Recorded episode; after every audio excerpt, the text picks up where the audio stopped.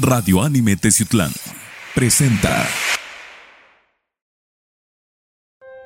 El siguiente programa es clasificación C, contiene lenguaje no apto para menores de 16 años.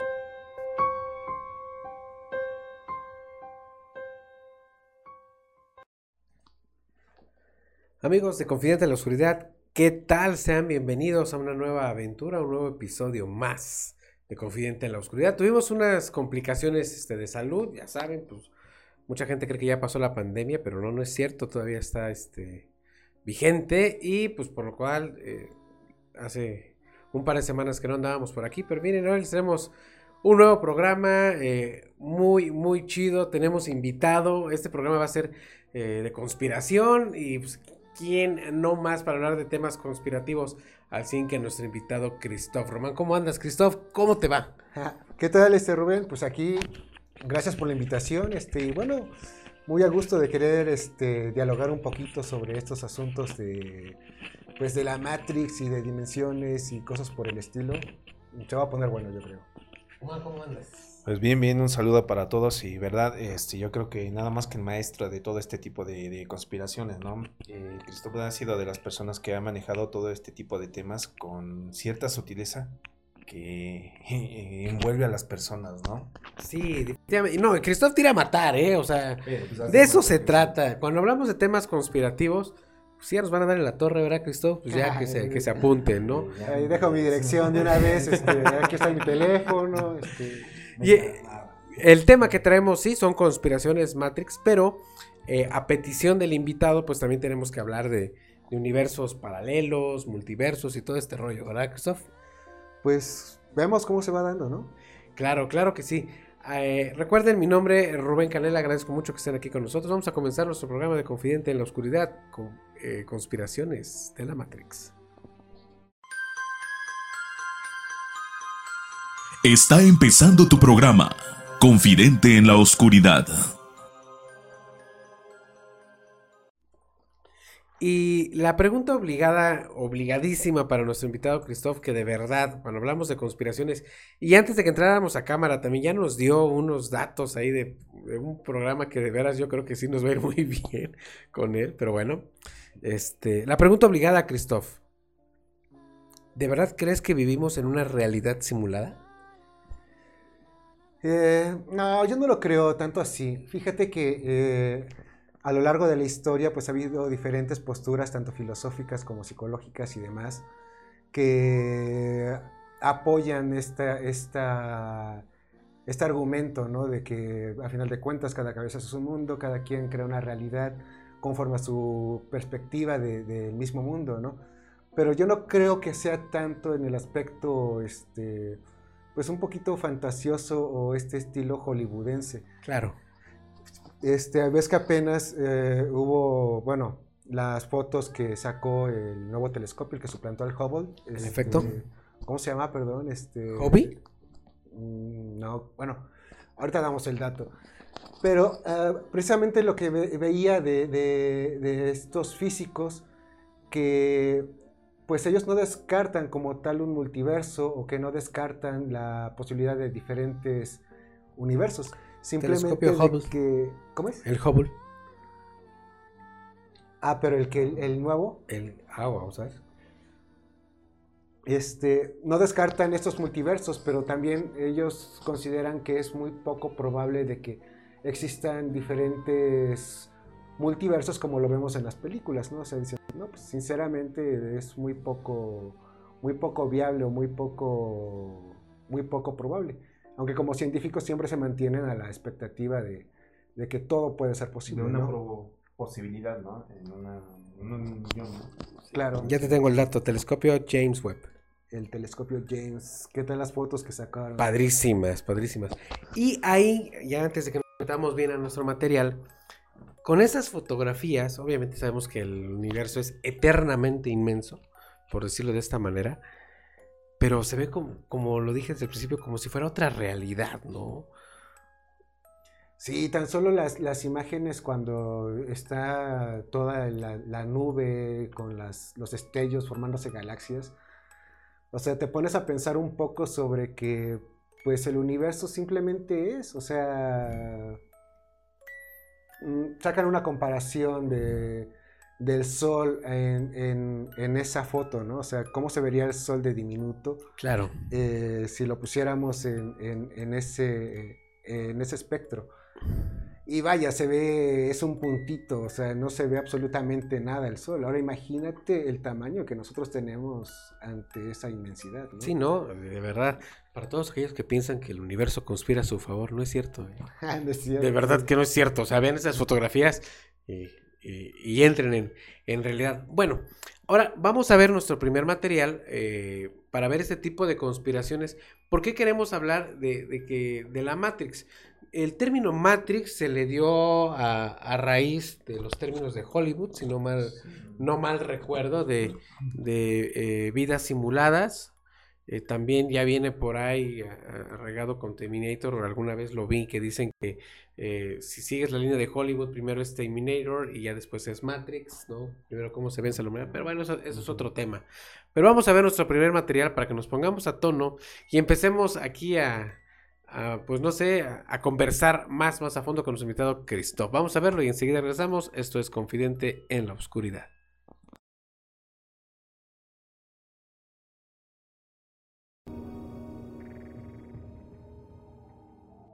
Y su esposo Stephen eran líderes de la iglesia a la que asistían, ayudaban a la comunidad, hacían viajes de misiones, también tenían hijos. Era la típica familia estadounidense, pero algo ocurrió en abril del 2016 cuando el FBI tocó la puerta de la casa de Amy para notificarle algo inquietante. El FBI había estado durante meses tras la pista de una organización criminal en la Deep Web que se dedicaba a estafar personas con distintos servicios. Esta web había filtrado la información de sus clientes. Una persona llamada Dog Day God había pagado 13 mil dólares en bitcoins para que terminaran con la vida de Amy Alwyn, dándole detalles a los criminales de todo lo que hacía esta mujer. La supuesta mafia había intentado acabar con la vida de Amy en varias ocasiones, o al menos esto le decían a esa persona llamada Dog Day God, quien se molestó, pues esta organización no había completado su objetivo. De acuerdo a las conversaciones, algunos intentos de esto ocurrieron durante un viaje de negocios fuera de la ciudad, e incluso se le pedía que la atraparan en su propia casa. Esta mafia de la web profunda realmente estaba estafando a esa persona. No llevarían a cabo el plan contra Amy y al final revelaron sus correos para que todo el mundo los viera. Y así fue que el FBI se dio cuenta del complot contra Amy. Durante estos mensajes en la web profunda, se descubrió que la persona que hizo la orden era una mujer que afirmaba que Amy se había acostado con su marido. Esta información fue una sorpresa para Amy. No solo la estaban acusando de ser infiel, sino que habían puesto precio por ella. Según Amy le dijo al FBI, ella nunca se había acostado con nadie más aparte de su esposo y no tenían sospecha de quién podría ser esta mujer. Amy, a partir de ese momento, vivía en un estrés constante. Puso cámaras que vigilarían todo lo que hacía en su casa. Amy y Steven intentaban seguir su vida como líderes de la iglesia, ayudando a las personas menos afortunadas. Amy temía salir a la calle, aunque intentaba llevar una vida normal, sabía que alguien los estaba vigilando. En julio del 2016, comenzó a recibir emails de una persona, la cual estaba insultándola y acusándola de haber estado con su esposo. Amenazas para ella y su familia. Este email no se pudo rastrear. Amy y su esposo estaban cada vez más preocupados por la situación. Stephen hace todo lo posible para cuidar a su esposa. Tiene un sistema de vigilancia completo, incluyendo armas, para protegerla en caso de que alguien entrara a la casa. Stephen no entiende lo que ocurre, pues para él, su esposa es alguien ejemplar. Los emails continúan llegando y cada vez va escalando más la situación. Estos mensajes piden a Amy que ella misma tome la decisión de terminar con todo o que su familia acabará pagando las consecuencias. Así continuaron pasando los meses, los mensajes continuaban llegando y la policía no podía saber quién era la persona que los perseguía. En noviembre del 2016, Amy se estaba preparando para salir a comer con su familia, pero se sentía mal de salud, tenía dolor de cabeza y náuseas, o al menos eso dijo ella en el momento. Stephen se llevó a su hijo para el restaurante para comer. Cuando regresaron, descubrieron a Amy tirada en el suelo y realizaron esta llamada al 911. 911, what's the address of the emergency? I think my wife shot herself. They're all over. It looks like it. ¿Será que los mensajes que Amy recibió la llevaron a cometer ese acto? La policía rápidamente comenzó a encontrar cosas sospechosas en esta escena que simplemente no coincidían con la primera hipótesis. Algo no concordaba. Todo apuntaba a que esta escena había sido manipulada. La forma en que cayó el cuerpo no coincidía con la manera en que perdió la vida. Encontraron marcas por toda la casa, como si alguien estuviera intentando borrar un rastro. Como suele ocurrir en estos casos, cuando una persona pierde la vida de esta manera, el esposo suele ser el primer sospechoso en tomar en consideración. Y cuando la policía lo interrogó, descubrieron algo que podría ser una pista clave en lo que ocurría. El hombre le confesó a la policía que él había sido infiel a Amy y que utilizaba una página web para contactar a otras mujeres, que tuvo una relación por dos años con una de ellas. Será entonces que la amante de este hombre orquestó todo esto y que al final fue la persona que le quitó la vida a esta mujer. Esto fue una de las hipótesis que los detectives barajeaban, pero primero debían descartar a Steven, por lo que tomaron una computadora que se encontraba en la casa. La sorpresa fue mucha cuando encontraron transacciones de bitcoins y búsquedas de lugares donde había sugerido la mafia acabar con la mujer. También encontraron búsquedas de cómo entrar a la web profunda. En el historial de la computadora había toda esta información, aunque se había intentado borrar. También, la policía encontró un reporte de algo que ocurrió meses antes de que el FBI fuera a la casa de Amy. Stephen había reportado un fraude que le hicieron al no entregarles unos bitcoins. La pista más grande que la policía encontró fue en el respaldo de su teléfono. En este estaba el número de transacción de bitcoins que recibió la mafia que supuestamente acabaría con su esposa. Todo esto, luego de que Stephen hubiera actuado durante todo ese tiempo, como si no supiera nada de criptomonedas o de la web profunda. Posteriormente, la policía encontró que también Amy había sido envenenada con una había sido comprada por Dog Day el alias de la persona de la web profunda que había pedido que acabaran con Amy. Stephen había intentado acabar con la vida de su esposa, dándole esta droga durante el día, pero no funcionó, por lo cual, cuando llegó a su casa por la tarde, cansado de que sus planes no habían funcionado, decidió hacerlo él mismo, dejando un rastro de inconsistencias que condujeron a su arresto. Lo peor de todo es que permitió que su propio hijo encontrara a su madre. De acuerdo a las teorías de la policía, este hombre deseaba cobrar un seguro de 700 mil dólares y tener una nueva vida alejado de su esposa. Evitar también una posible expulsión de su iglesia si se divorciaba, ya que el divorcio estaba prohibido en su religión. Stephen fue encontrado culpable y condenado a una vida en la cárcel. Este es un caso que demuestra que las apariencias engañan y que el tormento que Amy y su familia sufría estaba siendo provocado por uno mismo de ellos. Amy dormía con el enemigo sin conocerlo, uno que durante meses planificaba cómo acabar con ella. Pero cuéntame, ¿tú qué piensas de este caso? Si te ha gustado este video, no olvides darle pulgar arriba y compartirlo. Si aún no lo has hecho, no olvides suscribirte. Y recuerda, no asumas nada, cuestiona todo. Esto fue Hipnos Morfeo.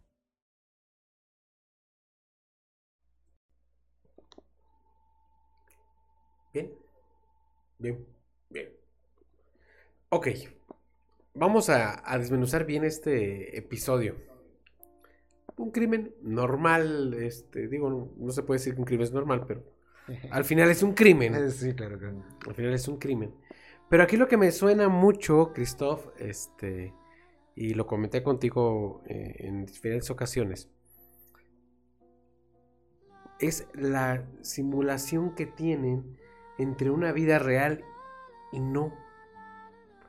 Por- yo, yo noté eh, dentro de la, narrativa que, que la policía de verdad estaba muy confundida, porque primero eh, es como un juicio oral, ¿no? Primero sí y después no, y es, pues yo nunca fui y después siempre fui. Pero aquí lo que me llamó mucho la atención, hablando de conspiraciones Matrix, que ese es el título del programa, eh, ¿cómo es que se simula una vida fuera de otra? y lo niegas rotundamente. Y la niegas en, las, dos, en las dos partes, ¿no? Porque eh, me comentaste hace rato, yo, yo busqué datos y no encontré mucho. Pero pues es que, ¿en dónde buscarlos? Eh, o, en, o en la realidad, en los archivos que, que proporciona la, eh, la policía, todo este rollo. O en la web, en este caso, dar web, ¿no? O sea, ¿cómo, cómo podemos llegar a esa, a esa... No sé si es este emular una vida o simular una vida, ¿no? No, no lo sé. ¿Tú qué opinas? Pues yo creo que sí es más este, simular una, una, una vida, ¿no? Yo creo que es bastante normal hasta incluso en nuestra actualidad. Es, es muy diferente la las personas que somos como tales a la, a la persona que proyectamos en redes sociales, a lo mejor, ¿no? Claro. Los filtros y las historias de Instagram y nuestra felicidad este, ficticia, ¿no? Que solemos eh, mostrar para ser socialmente aceptados, para ser socialmente exitosos, guapos o lo que sea. O sea, en pocas palabras, hacerlo entender que es lo que la sociedad te está estipulando, ¿no? En algún momento y no deja ser tal vez la parte tuya, ¿no? De ser como tú quieras ser. Podría ser, ¿no? Ajá, sí, eh, más que nada, pues yo creo que son más que nada conflictos este, de personalidad como tal, ¿no? En el caso de, de este, bueno, en este caso, pues sabemos que era una pareja religiosa, que iba a ser mal visto el divorcio, que iba a ser mal visto este, el separarse, entonces imagínate al grado que nos ha llevado eh, ciertas situaciones que con tal de no enfrentar una situación social o de, o de no ser responsable de que, mm, ¿cómo decirlo? De no hacerte cargo de, de tus errores socialmente, Sí. eres capaz de eh, cometer un crimen y encubrirlo. Pero, pero Jesús, qué bueno que dijiste esa palabra. Aquí el detalle es que eh, tratemos de meternos dentro de la mente del criminal, ¿no? Este, ¿cómo, y lo, y lo dijiste muy bien, cómo hacerte socialmente responsable cuando en la Matrix, que la Matrix yo ahorita la quiero denominar como dentro de, de toda la web, dentro de toda la web, pues no existe moral. ¿Me entiendes? No existe una conciencia como tal, un, un razonamiento lógico para un criminal. O sea, en mi vida real, pues sí, este, tengo que estar bien ante la sociedad, mis, mis lineamientos, mi religión, qué sé yo. Pero en la, en la web no puede ser así.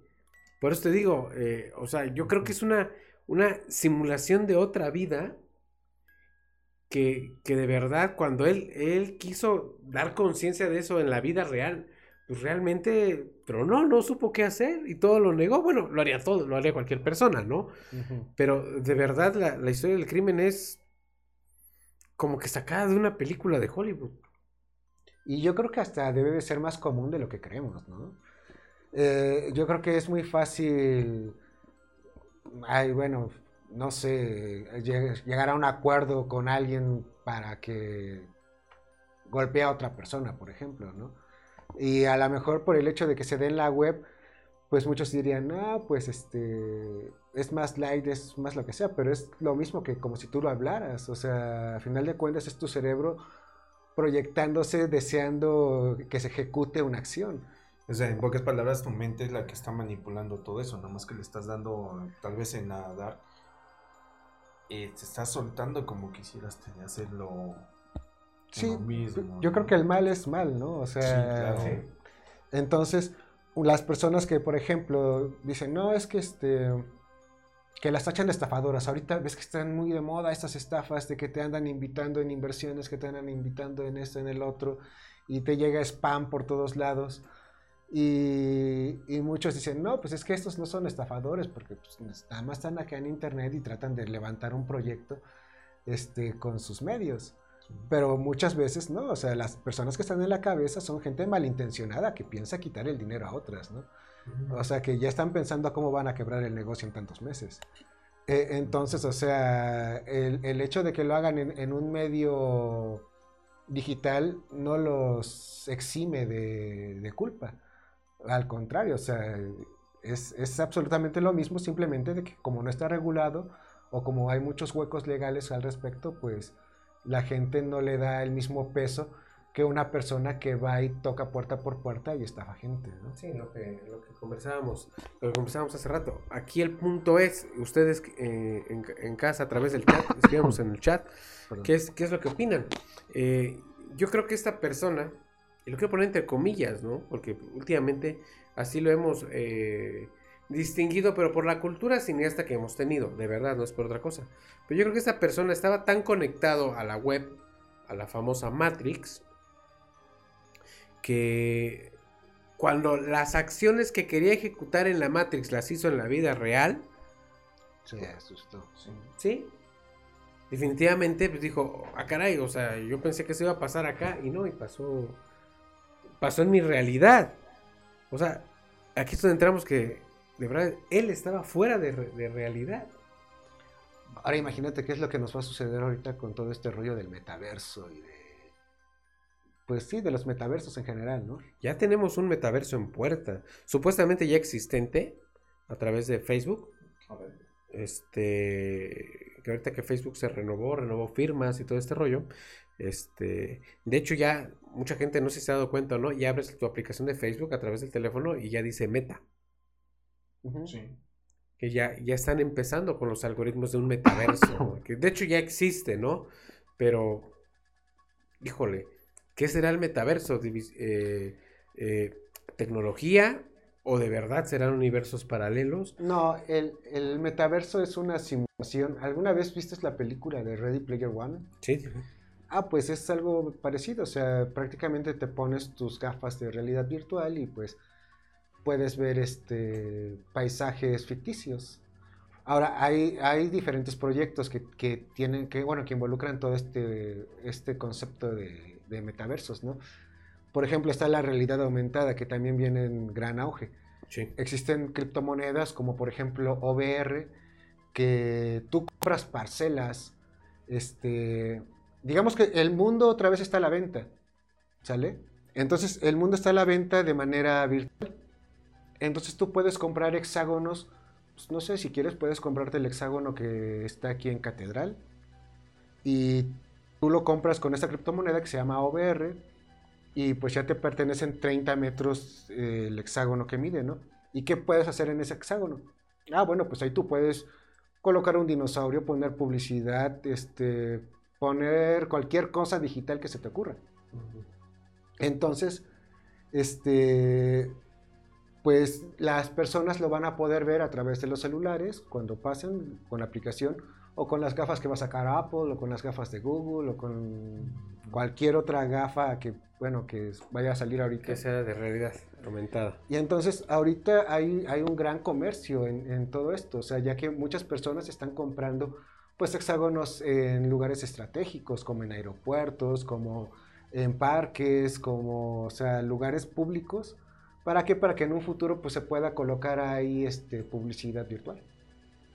Y, o sea, y eso ya está a la venta, o sea, tú Es te lo una puedes... inversión a largo plazo. Sí. Bueno, ni tan largo porque lo tenemos casi a la vuelta de la esquina, ¿no? Es lo que hablamos desde hace años, ¿no? Cuando empezabas a manejar todo ese tipo de publicidad, ¿no? Poco a poco. Pues quiero yo imaginar que es como, por ejemplo, en la película de mm, Volver al Futuro, ¿no? Dos, ¿no? Ah, cuando sale el tiburón. Exactamente, ese es el tipo de, de, de realidad que está manejando actualmente este, todo el mundo. Entonces, por una parte ya está como que manipulando en, una- en algún aspecto, ¿no? Pues regresamos a- a la realidad, ¿no? Terminamos preguntándonos, a final de cuentas, o sea,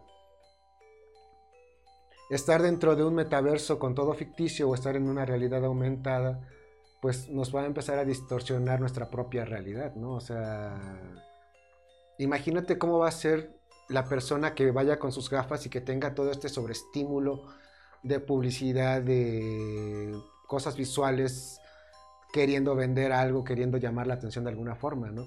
A las personas que van a ir sin gafas y no van a ver absolutamente nada. Sí. Al último, pues como realmente lo vimos en película de Matrix, lo que vamos a tener que hacer es estar conectados. El primero que va a decir, el primero que no te estás bien chencho. Sí. Hablándole de un idioma normal, ¿no? Claro, claro, bueno. Vamos a ver nuestro siguiente material y enseguida volvemos. Nos vamos a poner más pesaditos. Esto es Confidente en la Oscuridad.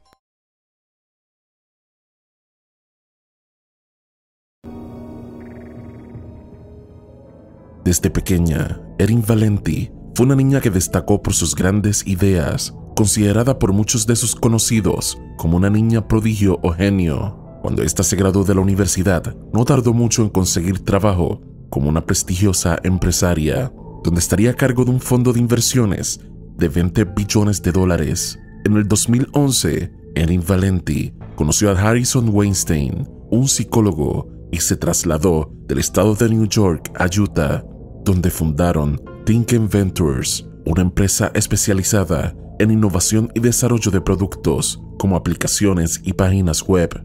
El crecimiento de la empresa fue algo sin precedentes, pero eso se esperaba de una mujer tan talentosa. En solo ocho años dirigía un equipo de 120 personas. En el 2019 ganó el premio a la mujer en tecnología del año y ganó una colaboración con CTRL Labs, una empresa de tecnología que se especializa en la creación de pulseras que intentan leer tu mente. Ellos desean ser la primera empresa en crear la conexión entre computadoras y cerebros. Esta mujer tenía un futuro prometedor. Lamentablemente, algo más le esperaba en el camino. En octubre del 2019, la mujer planifica una serie de viajes, uno que comenzaría atendiendo un seminario de superación dedicado a empresarios del mundo. Luego, se encontraría con colegas en Silicon Valley, pero algo ocurrió entre el 1 y el 7 de octubre. Luego de que la mujer se reunió con sus amigos de Silicon Valley para comer, comenzó a actuar de forma extraña. Luego del almuerzo, la mujer tenía que ir al aeropuerto para regresar a su casa. Sin embargo, al salir del restaurante, no encontraba su auto. Llamó a su madre y le dijo que uno de estos amigos la llevaría al aeropuerto. A los varios minutos, vuelve a llamar a su madre a decirle que lo ha encontrado, pero también comienza a decir palabras sin sentido. Le dice a su madre que la realidad es falsa. Estamos viviendo en un videojuego. Estamos en la Matrix. Nada existe realmente. Obviamente, la familia de Erin se preocupó y le pidieron que regresara a su casa. Ellos le dijeron que por favor tomara el vuelo de regreso. El hermano de Erin también se comunicó con ella, quien parecía cada vez más agitada, hablando como nuestra realidad era falsa. Sus familiares obviamente estaban preocupados por ella, pues tenía que subirse al avión. Erin le notifica a su hermano que ya no tiene mucha gasolina y desde ese momento la comunicación con la mujer se detiene. Por más que intentan contactarla, sus llamadas no son recibidas y cuando el vuelo llega a su casa, ella no está en él. Rápidamente la familia contacta a la policía, pero la policía comienza a trabajar la situación como si se tratara de una persona desaparecida por cuenta propia. Luego de cinco días de búsqueda, la policía encuentra el auto de Erin, con el cuerpo sin vida de la mujer, la cual estaba sentada en el asiento posterior. Police are investigating the mysterious death of a Fairport native who was the CEO of a Utah based tech company. 34 year old Erin Valenti was reported missing one week ago today. She was found Saturday in San Jose, California. No había síntomas de lucha, no había ningún daño. Los resultados de la autopsia brindarían una explicación a lo que ocurrió. Sin embargo, el misterio aumentó. El resultado de la autopsia fue el siguiente. Erin perdió la vida de causas naturales luego de un ataque maníaco. No se explica realmente qué ocurrió con ella. Quizás el estrés de la situación le causó un fallo cardíaco o algo similar. Sea cual sea la razón, no se pudo determinar en la autopsia. Tampoco se encontró rastros de algún químico o sustancia que afectara la forma en que la mujer veía el mundo o influyera en la pérdida de su vida. Los familiares de Erin afirmaron que ya no tenía un historial de enfermedades mentales. fue la primera vez que la vieron actuando de esta manera, que ella era increíblemente inteligente y verla actuando de esta forma tan extraña era algo fuera de su carácter. Pero entonces, ¿qué realmente ocurrió con esta mujer? Han surgido varias hipótesis para intentar explicar qué ocurrió con ella. La primera es que por el estrés del trabajo estaba desarrollando un trastorno mental del cual sus cercanos no se habían percatado y que luego de que no pudiera encontrar su auto para irse al aeropuerto, esto terminó siendo la gota que derramaría el vaso, lo cual causó una crisis mental donde perdió el sentido de su realidad y comenzó a delirar. Otra posibilidad es que durante los talleres en los que estuvo participando o algunas de estas reuniones, comenzó a desarrollar estas ideas de que nuestra realidad es falsa, llevándola a una desrealización que terminaría con ella en la parte posterior de su auto. Se dice que en algunos de los talleres de superación emplean técnicas de manipulación y lavado de cerebro que afectan dañinamente a las personas, aunque en este caso no se ha encontrado evidencia sobre eso. Por otra parte, teóricos de la hipótesis de la simulación afirman que ella fue desconectada de la simulación porque descubrió algo que no debía, que los seres superiores o quien controla esta realidad decidió sacarla. Claro está, hay varias preguntas sin respuesta. ¿Qué exactamente fue lo que provocó esta mujer comenzar a hablar de la realidad y de la Matrix? ¿Qué escuchó o qué descubrió en su viaje que la llevó a esta realización? ¿Fue simplemente una crisis mental o fue algo más? ¿Por qué la autopsia resultó ser tan ambigua? Estas preguntas quizás jamás serán contestadas. Pero déjame tu opinión en los comentarios. ¿Qué crees que ocurrió con esta mujer? Si te ha gustado este video, no olvides darle pulgar arriba y compartirlo. Si aún no lo has hecho, no olvides suscribirte. Y recuerda, no asumas nada, cuestiona todo. Esto fue Hipnos Orfeo.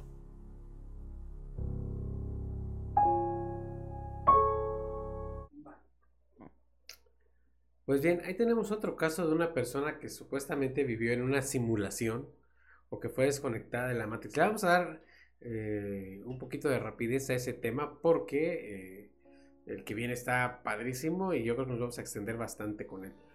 Bueno, pregunta Christoph. Obviamente, mm, cuando tenemos invitados, eh, todos, todos deben saber, este, pues hay un- una plática previa, se les envía el material para que lo, estudien y lo consideren. ¿Cuál es tu opinión de este tema? Este, pues yo creo que tiene que ver más con aspectos mentales, ¿no?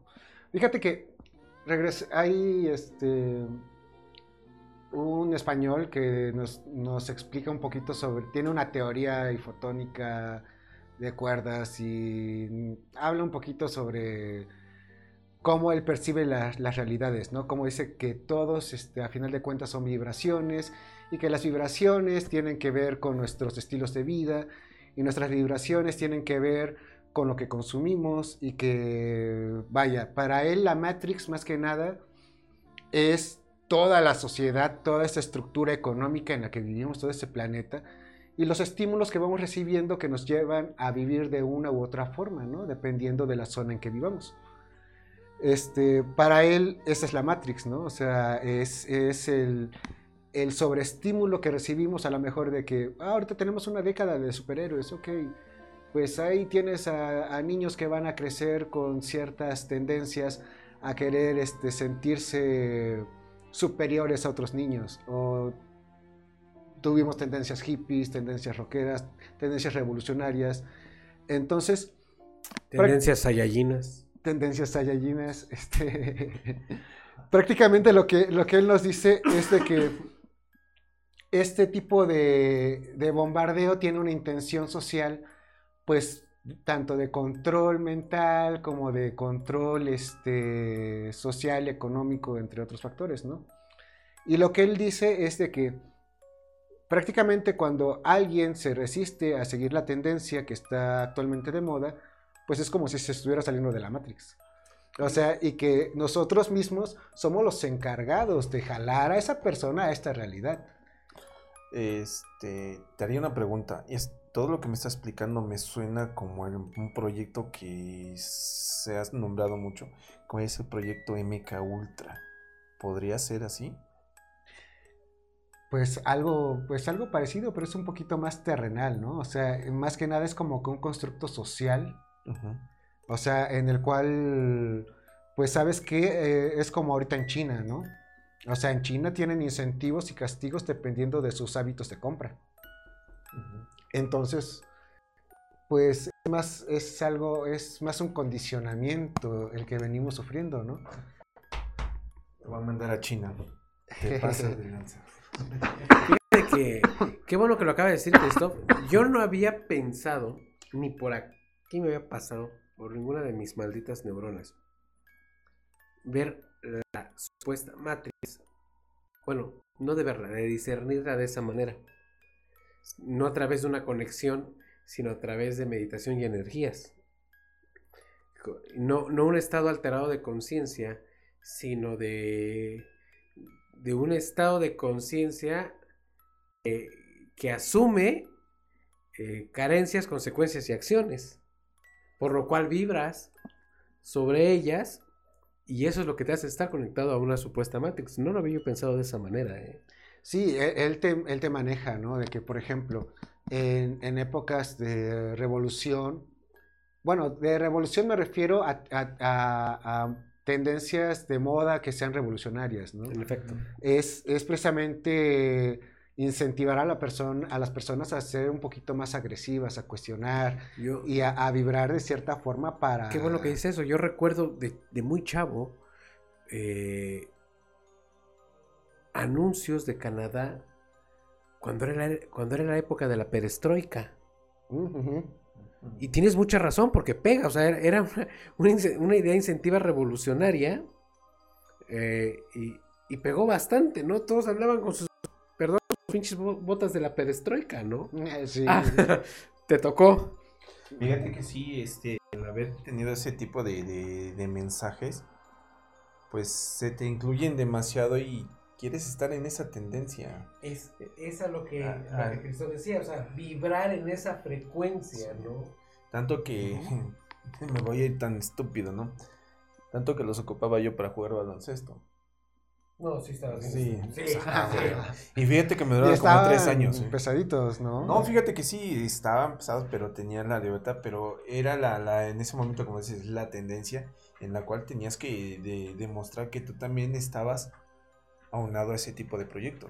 Es como decimos, bueno, oiga, chavorrucos, pero ese, ese concepto no pasa de moda. Decir, decir, es como estar en onda, ¿no? Ejemplo, Ahorita que dijimos de la perestroika, pues se juntaban todos, todos los que tenían que ver algo con la perestroika en moda, por decirlo, y todos hablan del mismo tema. Entonces tienes mucha razón, como que todos estaban conectados. En, no puedo decirlo como simulación, aunque sí podría ser un término correcto, pero todos estaban como que en esa onda, ¿no? Al- algo que, que se maneja mucho es, por ejemplo, los noticieros de los 90, que precisamente, eh, bueno, ahorita estamos en una época muy parecida a la del 94, ya que tenemos problemas inflacionarios y económicos de una manera catastrófica, ¿no?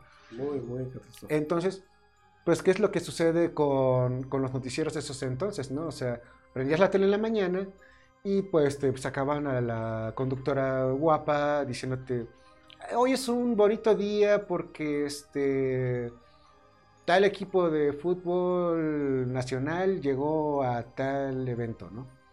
Y te meten una idea que te deja una satisfacción de, ah, ok, pues hoy es un bonito día, mira, éxito por ellos, no este, pasa nada. te, o sea, te deja un buen sabor de boca, ¿no? Pero también cuando querían alterar a la población decían, oh, hoy es, una, es un día trágico para la nación porque este fulanito de tal acaba de hacer tal cosa, ¿no? Las famosas cajas chinas, ¿no? Entonces te meten, te meten este, emociones prácticamente, ¿no? Para que tú en eso tengas una reacción y las hacia la sociedad y esto desentone en, en pequeñas olas, ¿no? En pocas palabras, te manejan a tu antojo. Mm, Es, es lo que propone esta persona. Se llama José Alfonso Hernando, lo pueden buscar. Sí, sí, sí. Eh, eh, a través del chat, díganos, yo en lo particular acabo de aprender algo, algo hoy, no sabía yo o no lo consideré, mejor dicho, es la expresión correcta, que vivir en la Matrix o tener una simulación, hasta podría, me podría yo atrever a decir la simulación de otro universo era eso. Las, las ideas, tal cual a la moda, al momento, a la onda, no sé cómo se llama, también e- es una forma de conexión y dar entrada a ese tipo de universos, Matrix, llámenle como le llamen. Y hablando de universos chingones, vamos a ver Hoja Tabaco. Oh, you're unbelievable.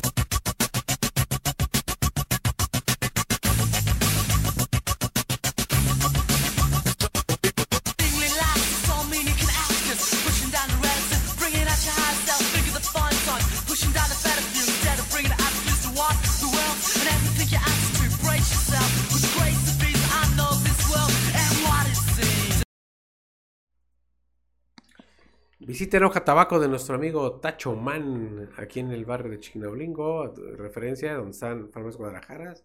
Llegas a la esquina y subes tantito, ahí está Hoja Tabaco Tattoo and Piercings, eh, uno de los mejores artistas para tu piel. Claro que sí, amigos, y en verdad, este, buscan arte en su piel plasmada, no duden mucho, ¿eh? Hoja Tabaco te lo va a hacer realidad.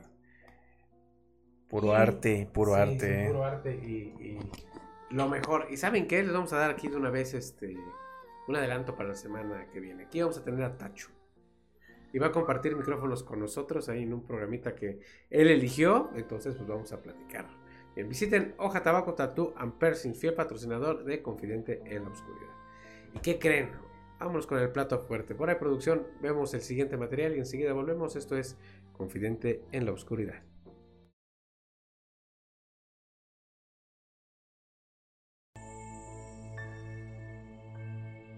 Antes de comenzar con este video, si te gusta la película de Avatar y todo lo relacionado a este universo de James Cameron, te invito a suscribirte al canal Avatar EIWA, un canal donde se estará hablando de teorías y noticias sobre todo. Te dejaré el enlace en la descripción de este video. La historia de Jacobo Greenberg comienza a la corta edad de 12 años, cuando fue testigo de un accidente de tráfico que sufrió su madre. Esta pasaba los días con mucho dolor y la conexión entre la mente y cuerpo fue algo demasiado atractivo para el joven, por lo cual decidió desde ese momento estudiar la mente humana. Posteriormente, se licencia de psicología en la Universidad Nacional Autónoma de México y luego estudia psicofisiología en el Instituto de Investigación Cerebral en New York. Sus estudios, así como el respeto de tantas personas, le permitió a Jacobo en su época crear laboratorios e institutos en universidades de México. Pero lo que podría quedarse como la típica historia de un científico o un investigador que le interesaba la mente humana, comenzó a tomar otro rumbo cuando Jacobo comenzó a interesarse por el aspecto sobrenatural en la psiquis humana. Este empezó a tomar fama en las universidades, pues se le conocía por ser un investigador que buscaba información sobre ciencias esotéricas, chamanismo y otras creencias espirituales que suelen ser consideradas pseudociencias. Deseaba crear un puente entre las ciencias modernas y estas creencias antiguas espirituales. Este también sería el creador de la teoría sintérgica, que intentaba resolver el interrogante de la creación y la percepción de la realidad, una que afirmaba que los humanos eran capaces de trascender su estado natural y acceder a una realidad holográfica donde no existían limitaciones. De acuerdo a Jacobo, la realidad se constituía en un tipo de conciencia a la que podíamos acceder, pero que la mayoría de personas estaban limitados a esta realidad o a su propia percepción de ella. Según este investigador, él fue testigo de personas que podían evadir las reglas de esta realidad y hacer milagros, como era en el caso de la chamán maya Panchita. Al día de hoy, aún podemos encontrar documentales y noticias sobre este hombre. el cual estaba tomando notoriedad en su país y según sus seguidores y estudiantes, pronto estaría revelando al mundo un secreto de la propia naturaleza de la existencia. Supuestamente, sus investigaciones habían llegado a lugares donde él jamás hubiese imaginado. Pero algo ocurrió el 8 de diciembre del 1994, misma época en la que Jacobo Greenberg se encontraba en el mejor momento de su carrera, y es que esperaba expandir su conocimiento por el mundo. Sin embargo, desapareció sin dejar rastro. El que parece entonces se conocía como el científico chamán, sin una explicación lógica, nadie sabía dónde estaba. El 12 de diciembre se hace oficial su desaparición y desde entonces han surgido demasiadas teorías para explicar qué ocurrió con él.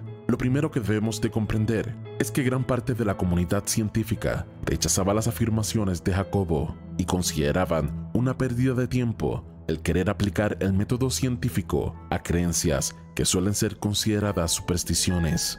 Por lo que una de las teorías sobre la desaparición de este hombre es que varios colegas molestos mandaron a desaparecerlo. Otros piensan que fue secuestrado por una agencia de inteligencia de algún gobierno. Recordemos que existen otros casos donde se evidenció como el gobierno de los Estados Unidos había financiado un proyecto de lavado de cerebro y estudio de fenómenos sobrenaturales. Bajo este proyecto MK Ultra se demostró cómo varias personas fueron secuestradas para ser sometidas a experimentos. No resultaría tan extraño al imaginar que Jacobo desapareciera porque despertó un interés en uno de estos grupos en el mundo. Pero debemos dejar algo claro.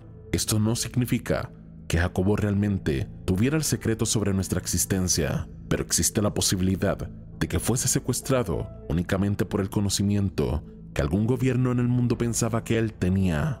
De hecho, en el 2001 se desclasificó información sobre la CIA, donde se mencionaba como artículos relacionados a la telepatía de los que Jacobo era el autor habían despertado el interés de la agencia y se habían utilizado para el estudio y análisis del fenómeno. Por otra parte, muchas personas piensan que Jacobo logró trascender su estado físico y pasó a esa dimensión holográfica, o que simplemente fue secuestrado por extraterrestres. Pero ¿qué pensaba la policía sobre este caso? En primera instancia, se pensó que se trataba de un crimen pasional cometido por su esposa o algún amigo cercano, algunas pistas que recibió la policía eran rechazadas por los altos mandos, quienes sacaban de la investigación del caso al policía que se atreviera a mencionarlas, como fue el hallazgo de una persona que mencionaba una supuesta colaboración de Jacobo con una universidad en Colorado y también un hombre que supuestamente la había visto con vida, pero quienes tomaron el testimonio fueron sacados de la investigación. Esta desaparición está llena de incongruencias y contradicciones, pistas que no llegan a ningún lugar. También por la naturaleza del trabajo del investigador, se ha prestado para múltiples teorías. Mi opinión sobre este caso es que existe la posibilidad de que fuese secuestrado por su propio conocimiento. Esto no significaría que realmente fuese real lo que él decía o las teorías que proponía, pero si captó la atención de las personas equivocadas, existe la posibilidad de que jamás podamos saber qué realmente ocurrió con él. También existe la posibilidad de que haya sido víctima de algún criminal que le haya escogido de forma aleatoria.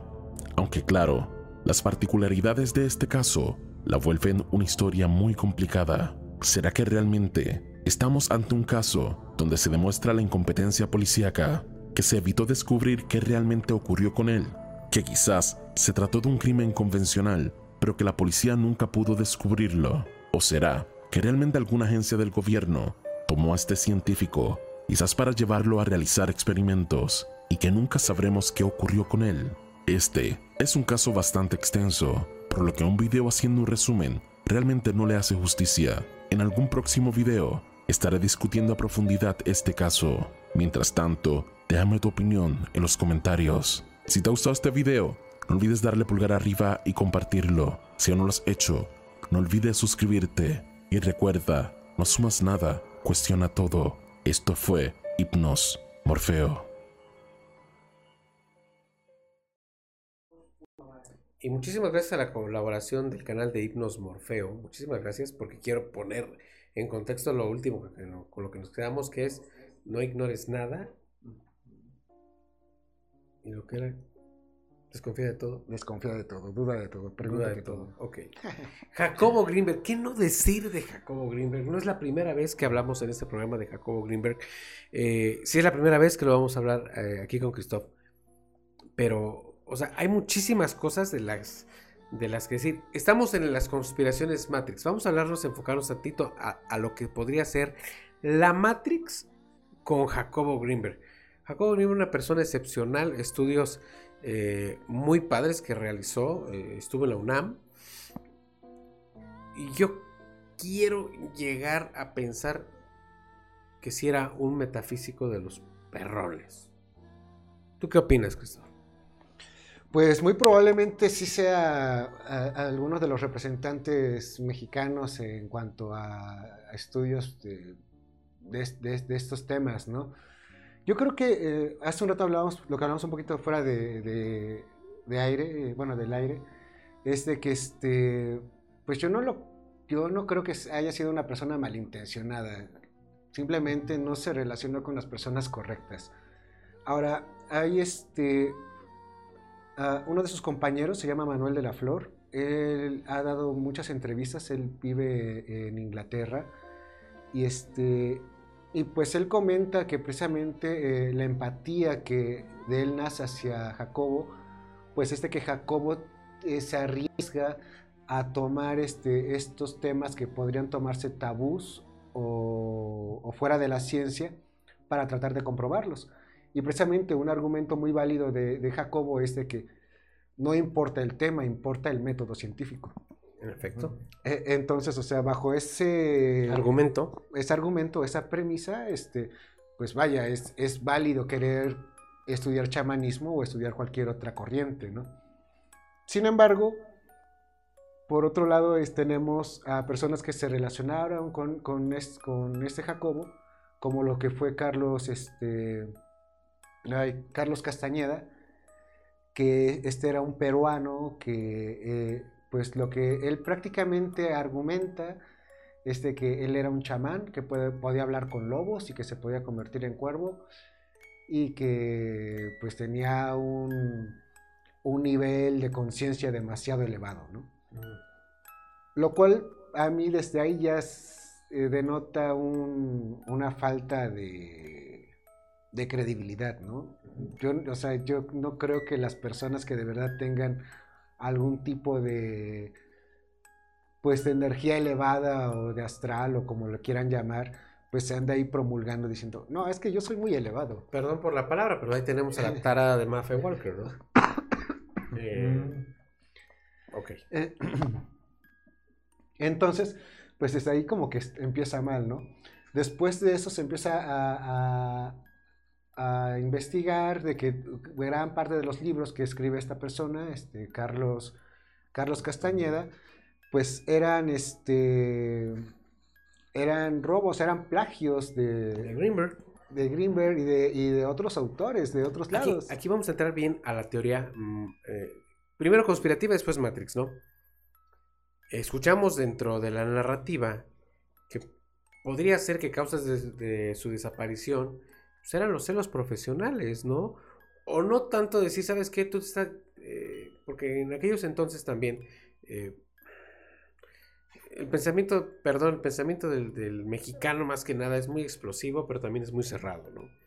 Entonces, pues los celos siempre dominan y, y dominan en cualquier ámbito. Es que recuerda que estuviste en un año que todavía estábamos incrédulos en muchas cosas, ¿no?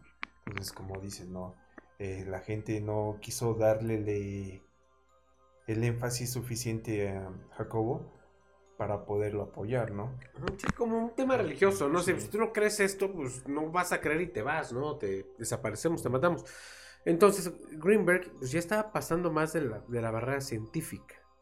Pero si me refiero a lo científico, comprobado y demostrado en ese momento, en esa época. Entonces, obviamente, pues él siente, exime que puede, se puede, se puede comprobar con ciencia lo que él en ese momento está investigando y es donde lo frenan, a donde quería yo llegar. Es el punto en que el compañero que le hace los plagios, ¿no crees que fue adrede? Sí, Sí, podría, ser conspirativo de decir, ¿sabes qué? Pues este cuate fue el que le dio Cram para poder después apoderarse de estas letras, de estos estudios. Pues quién sabe, porque Es posible. se- según lo que maneja este su compañero Manuel de la Flor, este que este mm, días antes él había, le había comentado a uno de sus hermanos, ahorita no recuerdo cómo se llama el hermano de Jacobo, pero le había dicho de que este que, que le tenía miedo a la esposa, a esta María Teresa, este, bueno, no recuerdo cómo se apellida, pero se llama María Teresa, ¿no? Es que le tengo miedo a María Teresa y, y, pues atento, ¿no? Cualquier cosa que me pase, ten en cuenta esto. Al otro, pues ni le vino ni, o sea, dejó el comentario de lado, o sea, y resulta de que precisamente lo que mencionan en el video, ¿no? Una de las principales sospechosas era ella, ya que también tenía ataques este, psicóticos y tenía un poquito de esta neurosis este, ex- exagerada. Y pues a lo mejor ahí también había acuerdos, bueno, económicos, entre otras cosas. Entonces yo, yo creo que eh, aquí la cuestión es, es menos, menos conspira- conspirativa. Yo creo que es más... Es un problema más pasional o es un problema más, más terrenal, por decirlo así. Pero ven, hablemos bien del tema de Jacobo Greenberg, o sea, una mente muy superior para la época. Definitivamente. Su desaparición. O sea, aquí es donde ya entramos en la conspiración Matrix, su desaparición en base a sus in- investigaciones, ¿no? Este. Es que, ¿qué no sé si de Greenberg que lo secuestraron los aliens. Eh, que la CIA lo desapareció a propósito por experimentos que tenían con el famoso MK Ultra, como lo dijiste tú. Este, que pudo eh, desmaterializarse de esta vida real. ¿Me entiendes? Y yo hice un comentario ahorita fuera de micrófonos. Hace tiempo hicimos un programa de Pachita. eh, en, en una sesión que Pachita hace una operación hacia a cuchillo abierto, de veras. Así como en carnicería abre una persona. Jacobo Greenberg presente. Y un, un apunte de Jacobo Greenberg es lo siguiente, dice, Pachita abre a la persona, le retira el órgano malo, extiende la mano hacia arriba, hace su oración y se materializa un órgano. O sea, un órgano de la nada se materializó, no lo tomó de ningún lado, sencillamente levantó su mano y cuando la bajó ya estaba. Se materializó un órgano y se lo colocó y listo. Bueno, ese es el tema de Pachita. Pero, ¿quién nos dice que Jacobo Greenberg llegó a aprender esa forma de materializarse, no? Mira, yo estaría un poco desacuerdo contigo porque, como les decía fuera del aire, ¿no? Este, mi hipótesis sería que Pachita fue una de las personas más, este, bendecidas tal vez por este don, ¿no? Pero Jacobo Greenberg que tuvo que estudiar básicamente muchas cosas, yo creo que nunca acabarías de aprender todo este tipo de, de cuestionamiento, ¿no? Sí, sí, pero Jacobo estuvo ahí para aprenderlo. Sea, él estuvo para apuntar, él, él jamás hizo una cirugía. Él estuvo ahí para aprenderlo. Es que yo creo que eh, eh, en cuanto, bueno, a hablar de chamanismo y de estos aspectos, la sugestión es, es, un- es una herramienta muy poderosa, ¿no? Ah, claro. Todo- todos sabemos que, que las palabras adecuadas en el oído adecuado pueden, pueden hacer maravillas o pueden destruir. Sí, Y- claro. y, y eso se los digo como, como persona que cursó la carrera de psicología. O sea, ah, eh, eh, la sugestión es tan poderosa que, nos puede hacer hipocondríacos. O sea, podemos enfermarnos de, de cualquier aspecto. O sea, hay personas que hasta lesiones, moretones les han salido de, de una manera, de, bueno, de que lo han pensado, de que han, han se han creído que han chocado mentalmente o ese tipo de situaciones, ¿no? Ahora, yo creo que en el chamanismo, pues, pues sucede mucho de esto. O sea, hay muchas personas que llegan con demasiada fe hacia alguna terapia, una curación o como se le pueda llamar, y salen curados realmente por, por esta persona, por la fe que se le deposita a la persona. Pero también es cierto que esta Pachita, este, hubo, hay más de 30 casos documentados de personas que fueron supuestamente ya por una operación, o sea, y que murieron a los tantos meses, ¿no? O sea, y, y más allá de, de quererla desacreditar o no, pues son datos que salieron, pues no tiene mucho, hace como 3, 4 años que se empezó a retomar otra vez esto de Jacobo. No es como que ya no habría tanta intención de querer ocultar algo de la época, simplemente pues fueron datos que fueron, fueron surgiendo, ¿no? De, de las prácticas estas.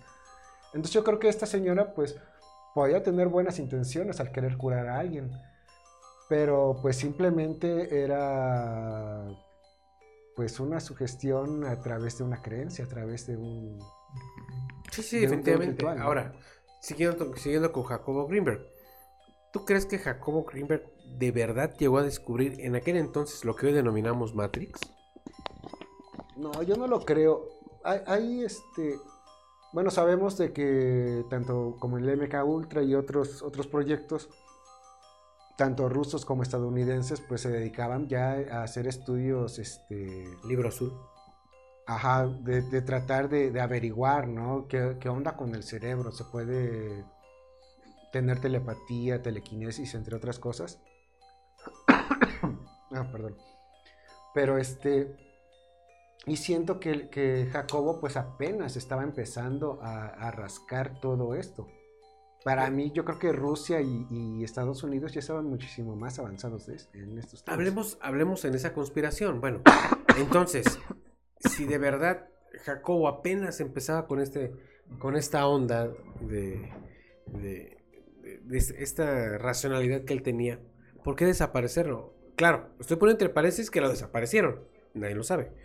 Pero, o sea, si esto fuese cierto, ¿por qué desaparecerlo? ¿Tenía muchísimo potencial o sabía algo que nadie, que- o descubrió algo que, que hoy en la actualidad aún no se sabe? ¿O de verdad logró esa conexión, eh, no sé, astral, eh, energética, no sé cómo... Para, para mí las cosas son más, más simples. Para mí Jacobo era así como que una persona respetable porque quería cuantificar, medir y demás este, situaciones chamánicas o que se les podríamos llamar paranormales, entre otras cosas. Entonces, el simple hecho de que él agarrara y dijera, no, pues sabes qué, vamos a tratar de medir esto para ver qué tan real es una situación o la otra, ¿no? Para mí ese es su mayor crédito. Y por lo que lo respeto, como científico. De ahí todo lo demás, este, pues simplemente es como, como que exagerar un poquito las cosas.